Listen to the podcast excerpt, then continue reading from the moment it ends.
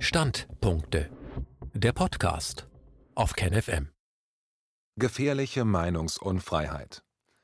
Wolfgang Kubicki sieht die Meinungsfreiheit bedroht, warnt vor der Verrohung der Debatten und fordert mehr offene Diskussionen. Ein Standpunkt von Thilo Gräser. Das Ziel der Corona-Politik der Bundesregierung ist unbekannt.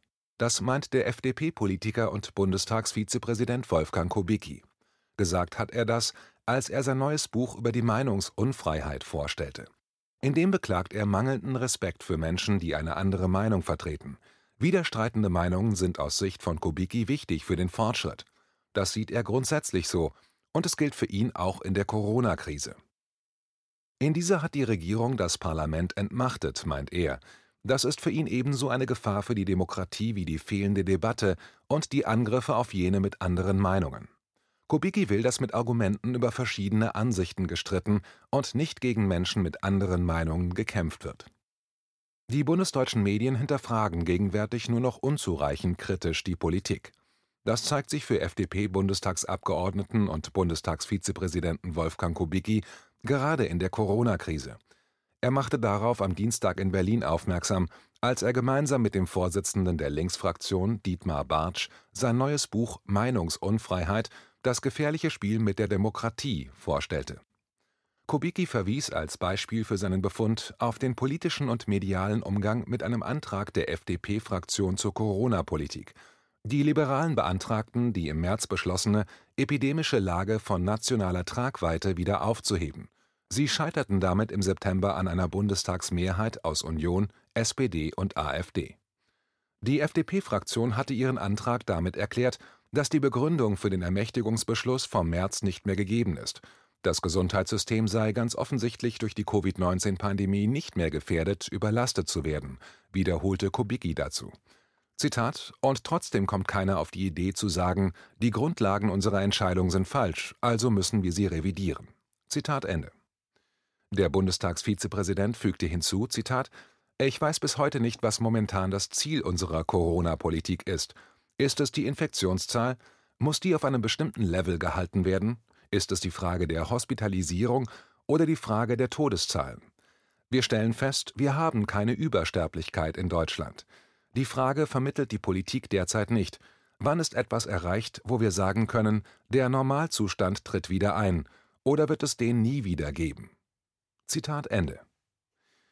Entmachtetes Parlament. Wenn das nicht mit Argumenten erklärt werde, werde der Raum für Verschwörungstheoretiker geebnet, Zitat, die sagen, da steckt was Böses dahinter, Zitat Ende, meinte Kubicki. Moderator Markus J. Karsten, gleichzeitig Verleger des Buches, bemerkte, dass die Aussage über das anscheinend fehlende Ziel der Corona-Politik nervös mache. Dem stimmte der Bundestagsvizepräsident zu und sagte, Zitat, das Parlament muss sich sein Recht zurückerkämpfen, was es momentan nicht hat, um genau diese Fragen zu debattieren und die gesetzlichen Grundlagen dafür zu schaffen, dass die exekutiven Maßnahmen umgesetzt werden können. Wir dürfen das nicht länger der Bundesregierung und den Landesregierungen überlassen. Zitat Ende. Sonst werde an die Grundlagen des demokratischen Gemeinwesens, Zitat, die Axt angelegt, Zitat Ende, warnte Kubicki und fügte hinzu, Zitat, wahrscheinlich weiß das die Kanzlerin auch gar nicht, was das endgültige Ziel ist. Zitat Ende. Bevor er so konkret auf die aktuelle Situation einging, hatte er erklärt, warum er das Buch geschrieben hat. Dazu gehört seine Beobachtung, dass seit einigen Jahren in Debatten nicht mehr mit Argumenten gekämpft werde. Stattdessen würden diejenigen mit einer anderen Meinung als jene, die die jeweilige Deutungshoheit beanspruchen, sogar in ihrer physischen Existenz bedroht. Zunehmende Angst die Menschenwürde gelte auch für jene, die eine andere Meinung haben, betonte der FDP-Politiker. Er warnte zugleich vor einer Sprachpolizei, die in den letzten Jahren mit verheerenden Folgen für den gesellschaftlichen Diskurs wirke. Für ihn sei die Frage wichtig, Zitat, wie gehen wir in der Debatte miteinander um? Zitat Ende. In seinem Buch beschreibt er eine Reihe von Entwicklungen, die aus seiner Sicht in die falsche Richtung führen. Er warnt vor den Folgen der Tatsache, dass immer mehr Bürger Angst haben, ihr Grundrecht auf freie Meinungsäußerung wahrzunehmen. Zitat Wenn wir nicht aufpassen, dass wir den anderen nicht mehr in seiner Argumentation angreifen, sondern weil er es ist, der etwas sagt, dann haben wir ein Riesenproblem. Zitat Ende, sagte er in Berlin dazu. Linksfraktionschef Bartsch hatte zuvor in seinen Anmerkungen zu Kubickis Buch unter anderem festgestellt, dass gegenwärtig die Schwelle des inzwischen Sagbaren in den sogenannten sozialen Medien weit unten sei. Auch deshalb sehe er die Meinungsfreiheit in der Bundesrepublik grundsätzlich nicht in Gefahr. Er stimmte Kubicki in vielen Fragen zu und wünschte sich manche Aussage deutlicher. Der Fraktionschef verwies auf eigene Erfahrungen seit 1990 als Vertreter der SED-Nachfolgepartei PDS und der Linkspartei. Er habe erlebt, wie mit anderen Meinung und abweichenden Sicht umgegangen wird. Allerdings vermischte Bartsch immer wieder Fragen und Probleme der Meinungsfreiheit mit denen der Redefreiheit. Er zeigte sich nicht ganz auf dem medienpolitischen Stand, als er unter anderem meinte, die Vielzahl der digitalen Plattformen und die hohe Zahl der Nutzer zeuge von einer früher nie gekannten Medienvielfalt. Dabei hat eine Reihe von Studien in den letzten Jahren gezeigt, dass nur eine Minderheit der Nutzer tatsächlich aktiv Inhalte produziert und verbreitet. Noch weniger sind es, die das über private Themen hinaus machen, was sie aber umso aktiver tun. Fatale Folgen Bartsch widersprach der Sicht eines Journalisten, dass die Medienlandschaft in Deutschland unter anderem durch ein hohes Maß an Konzentration geprägt sei und es dadurch zu Effekten der inhaltlichen Gleichschaltung kommt. Der Linksfraktionschef sieht auch in der Medienberichterstattung während der Corona-Krise keine Gleichschaltung, während eine Reihe von Medienexperten genau davor warnt. Auch FDP-Politiker Kubicki sieht das zum Teil anders.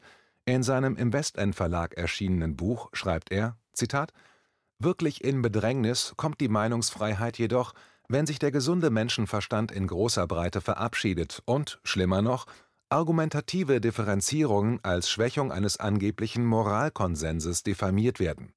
Ich habe es am Beispiel der Flüchtlingskrise 2015 bereits beschrieben, und in der Corona-Krise erleben wir es schnell wieder.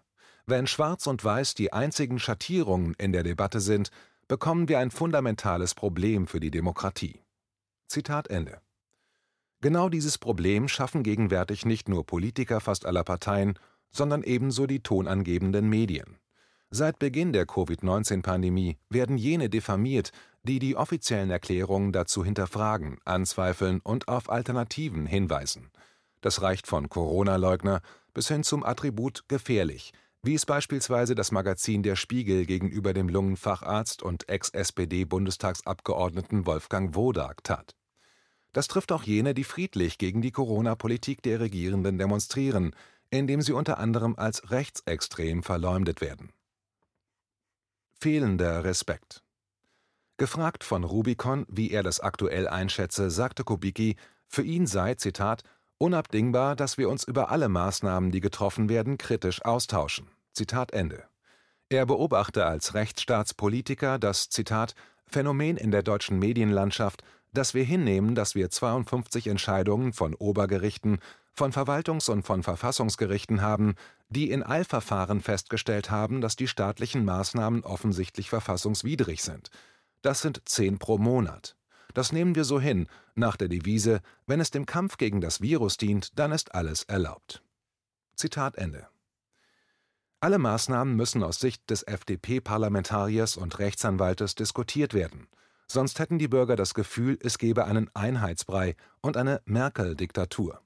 Doch von Seiten der regierenden Politik und der tonangebenden Medien werde nicht debattiert und ebenso nicht erklärt, warum die Corona-Politik so beschlossen und durchgesetzt wird. Deshalb habe die FDP-Fraktion mit ihrem Antrag die Debatte zurück ins Parlament holen wollen.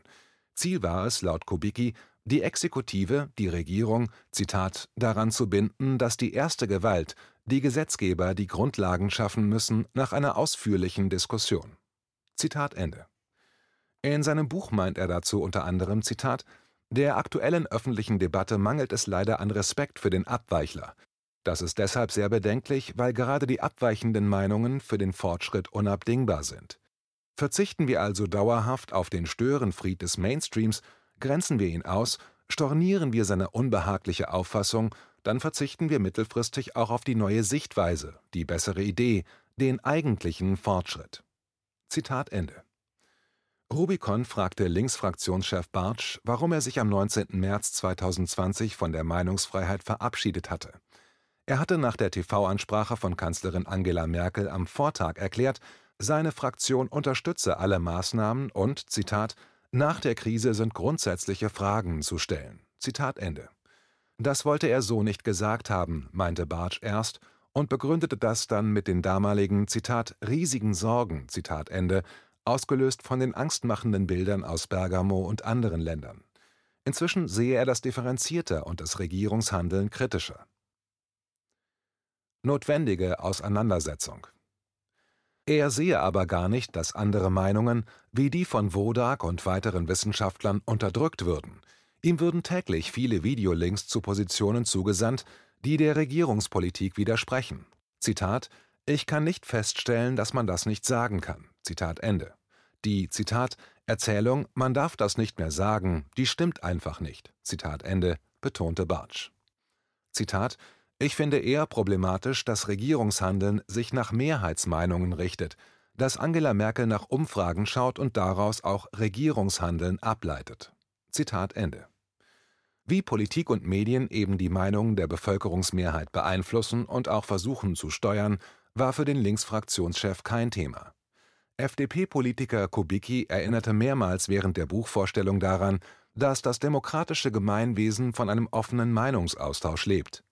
Erst müsse die Debatte kommen, dann die Entscheidung.